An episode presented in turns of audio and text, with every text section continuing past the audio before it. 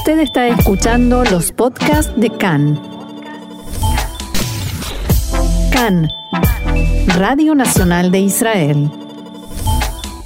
Bien, seguimos adelante aquí en CAN en español y vamos a aparcar los temas habituales de nuestra actualidad. Y hoy vamos a hablar de un tema que es considero yo, creo yo, eh, muy importante, que es el medio ambiente, el cambio climático, la contaminación, unos temas que eh, en estos tiempos de pandemias pues han quedado más relegados a segundo, sino a tercer plano, pero en absoluto significa que hayan desaparecido. Para ello tenemos hoy invitado aquí en Cana Rafael Fleischmann. Shalom, Rafael, ahora te presentaré. Primero quería saludarte. Hola, ¿qué tal? Muy bien, espero que tú también, eh, Rafael. Eh, antes de empezar, una breve introducción eh, sobre Rafael. Fue ingeniero de transporte en el Ministerio de Medio Ambiente acá en Israel y también fue ingeniero automotriz jefe en el Ministerio de Transporte también en Israel. Y ahora mismo, Rafael, si no me equivoco, estás cursando un doctorado en energía solar en la Midreshet Ben Gurion en el desierto, ¿correcto? Sí, correcto. ya fe.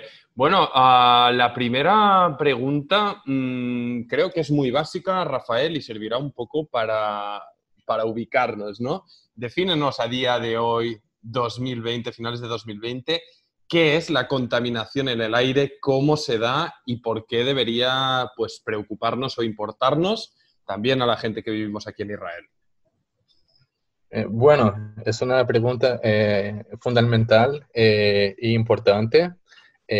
la contaminación del aire es una, una mistura, una mezcla de, de, gases y de partículas en el aire que son causadas en su mayoría por actividad humana y causa daños a la salud y también al medio ambiente.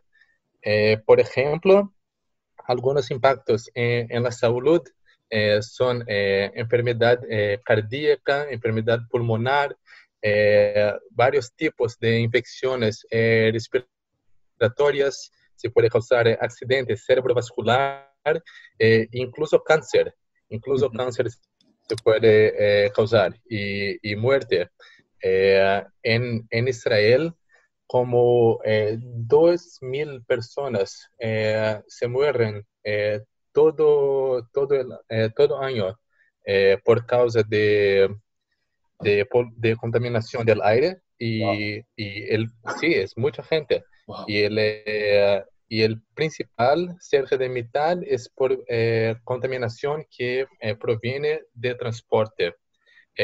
impactos ambientales también son importantes. Uh -huh. eh, la contaminación eh, puede causar eh, lluvia ácida, un efecto smog, que es como una, una y también la contaminación del aire se puede causar, por fin, la contaminación de agua y también del suelo. y también el efecto invernadero, uh -huh. que por causa de la eh, de la emisión principalmente de CO2, uh -huh. eh, son eh, gases de, de, efecto invernadero que causan el, eh, el, cambio climático y calentamiento global. Uh -huh. Entonces, que eh, es algo muy importante, la uh -huh. contaminación del aire y cómo reducirla. Seguro, sí. seguro que, Rafael, obviamente, por lo que dices, deducimos que pues esta afectación en el cambio en el clima que vivimos en Israel Uh, puedo deducir que está muy vinculada directamente a este fenómeno de la contaminación del aire, ya que estamos a final de octubre y parece que estemos en pleno junio, la verdad que, es algo muy significativo. Pero más allá de eso, a ver si nos puedes contar, en el caso nuestro de Israel, entiendo que la contaminación también debe uh, cambiar mucho según el país o la zona del mundo o los fenómenos de los que hablemos. Háblanos de Israel, que es donde estamos y lo que nos ocupa. ¿De dónde proviene esta contaminación y dónde afecta más? Eh, bien, eh, la contaminación eh, en, en, todo el mundo proviene principalmente de la quema de combustibles fósiles, como carbón, gas natural y diésel, gasolina. Y en Israel es, es, similar, es lo mismo todo, toda esa quema, de combustible se utiliza para, eh, por ejemplo, para la generación de electricidad, para el transporte, para la industria, eh, y, y, eso es eh, así en todo el mundo. En Israel es similar. Eh, por ejemplo, el sector de transporte, que es el sector que yo conozco eh, mejor, él eh, está responsable en el mundo y también en Israel por aproximadamente un cuarto de todos los gases de efecto invernadero. ese, y si, si piensas, un cuarto ese es muy, pero eso de, de gases de efecto invernadero, pero si eh, consideramos la calidad del aire en las ciudades, entonces que eh, el transporte es el eh, principal.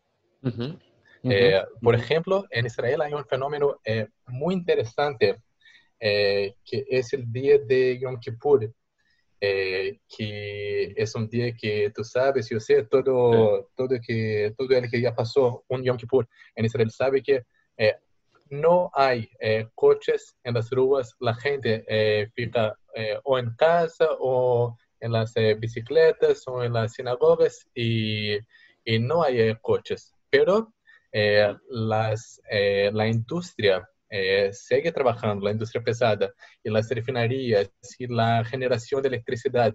Esto sigue funcionando, pero se nota en el Yom Kippur una reducción de hasta el 95% eh, de reducción eh, de la contaminación eh, en las ciudades. Entonces, que esta es la contribución muy significativa del sector de transporte. Ok.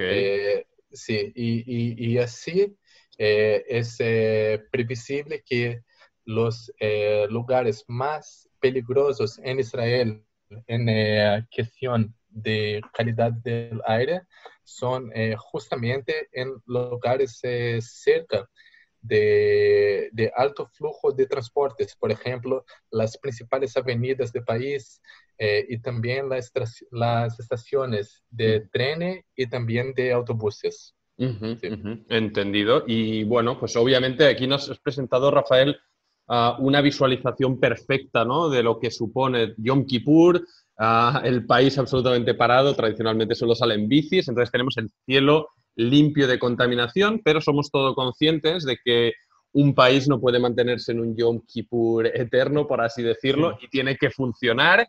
Y aquí imagino que están los grandes dilemas, ¿no? Cómo, cómo lograr mantener a flote un país, su economía y su sistema de transporte, obviamente, sin eh, pues que esto lleve a la quiebra o a la fallida y encontrando pues este equilibrio para a la vez no cargarnos eh, pues el medio ambiente y el mundo en el que vivimos. Y bueno, pues tú estás en, imagino, en un eh, lugar de estudio que este tipo de cuestiones y problemáticas debéis debatirlas muchas y esto da para tesis doctorales. No sé si al menos en un minuto o dos nos puedes eh, presentar cuáles son las soluciones, si es que existen, futuras para este tipo de, de problemas? ¿Qué es lo más realista que se puede aplicar?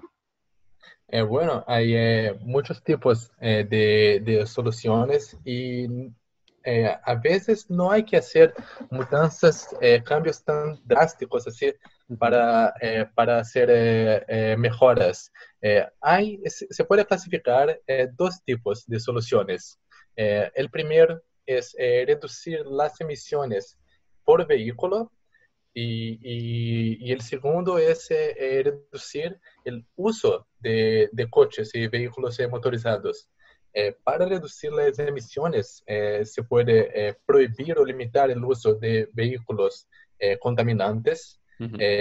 se puede modernizar o, o mejorar los vehículos que ya existen y se puede utilizar vehículos con tecnologías más limpias. Por ejemplo, el coche eléctrico que, que no quema eh, combustible eh, fósil y, y, en el futuro eh, veremos también vehículos que son propulsados por hidrógeno. esas son las soluciones para reducir las emisiones. pero otra, sí, sí, sí. ¿A cuánto tiempo vista ves eh, una realidad con coches eléctricos siendo mayoría respecto a los de combustible fósil? Eh, bueno, es algo, depende, no hay solución, no hay respuesta fácil. Depende mucho también de las políticas públicas del país. Por ejemplo, el, el país más avanzado en el mundo eh, en términos de, coches eléctricos es Noruega y, allá el gobierno está eh, haciendo políticas muy agresivas para acelerar el uso de, vehículos eléctricos. En cuanto que en otros países eh, depende, pero es un consenso que algo en, en cerca de 10 años veremos quizás más vehículos eléctricos que, que de combustión eh, en todo el mundo y también en Israel. Interesante, interesante. La verdad que esto es un, tema que llevo siguiendo hace tiempo y, esperando un momento ver cuándo se materializa este cambio. otro de los temas que, que, quería mencionarte, eh, Rafael, ah, es no sé si bajo las circunstancias eh, que vivimos, al menos desde el mes de marzo, cuando entró la pandemia aquí en Israel, cómo y cuánto esto ha afectado a la calidad del aire, porque sí que, bueno, al principio, en el primer cierre, los dos primeros meses, no se movía apenas una mosca en el país. Ahora ha vuelto a haber un cierre de un mes, un poco más light, pero igualmente es un cierre. Imagino que eso, pues eh, con el sistema productivo casi parado, con menos movimiento, pues habrá dado un alivio al medio ambiente. Eh, sí, sí, sí. Y esto es, la, es, es una solución, eh, todavía una solución eh, muy agresiva, pero una solución que sí sirve para disminuir la, la contaminación del aire. por ejemplo, hay un estudio que se, que se, se hecho en el tiempo del primer cierre y se notó una disminución de como 40 a 47% eh, por ciento de las emisiones de gases de, eh, de, contaminación, gases poluentes, y como un 50% de eh, reducción de gases de efecto invernadero del de sector de transporte. Es, es algo muy significativo una reducción muy grande. Hay, hay otras formas de reducir eh, también sin eh, hacer cierre. por ejemplo, si la gente optar por, por se locomover de bici y no de coche, o caminar y, y, no de coche, y si hay que usar un, un vehículo para, para llegar al, a su destinación, entonces, ¿qué hacer de, eh, de transporte público o compartiendo el, el coche? Todo esto eh, son soluciones para, eh, para poluir menos y tener una calidad del aire superior. Justamente aquí quería llegar, Rafael, y un poco como última cuestión antes de cerrar nuestra charla. un poco eso, que nos dieras la radiografía en, al respecto de cómo ah, Israel em, se preocupa y ve estas posibles soluciones para mejorar el medio ambiente y me gustaría que me lo eh, trataras desde eh, dos ámbitos. Uno, el estatal, es decir, políticas públicas, y dos, si estos temas que estamos hablando nosotros sientes que entre la ciudadanía mm, hay preocupación por ellos o es algo que todavía está muy alejado de la preocupación del israelí medio. Eh, yo creo que las dos cuestiones están eh, eh, interligadas. en el fin, el, gobierno hace políticas públicas baseado en la, en la presión de público. Entonces, que es un asunto que es interesante a la, a la población, veremos políticas públicas y un asunto Em, que hay menos presión, eh, eh, menos, eh, menos políticas. Entonces, que, creo que hay que mejorar en, en los dos ámbitos. en Israel, por ejemplo, el uso de transporte público está, está muy malo. cerca de solamente 20% de todos los viajes en Israel se realizan en transporte público. Eh, en Europa eh, se puede ser como 40 a 60% de los viajes en transporte público. El, el israelí eh, le gusta viajar solo en su coche y, y, está mal, está mal. también el uso de coches eléctricos en Israel también está está mal, está muy lento, más lento que, que otros países que, que queremos eh, nos comparar. Eh, lo, que hay, lo que está bien en Israel es el uso de coches híbridos, que como 20% de todos los coches en, en Israel eh, son híbridos. Eso está, está bien, pero, pero hay mucho que, que, cambiar, en especial en, en la el comportamiento eh, de, la, de, la, gente. Pues justamente ahí quería llegar porque eso, evidentemente, Rafael, es esencial, ¿no? Que la gente se ocupe y preocupe de una cuestión tan esencial. Y pues bueno, Rafael, eh, estaremos atentos. La verdad, eh, ha sido un gusto charlar contigo y en el futuro seguro que será un tema donde veremos desarrollos. Es un tema a central a nivel internacional, más allá de que, como todo, por el corona ha quedado uh, más apagado.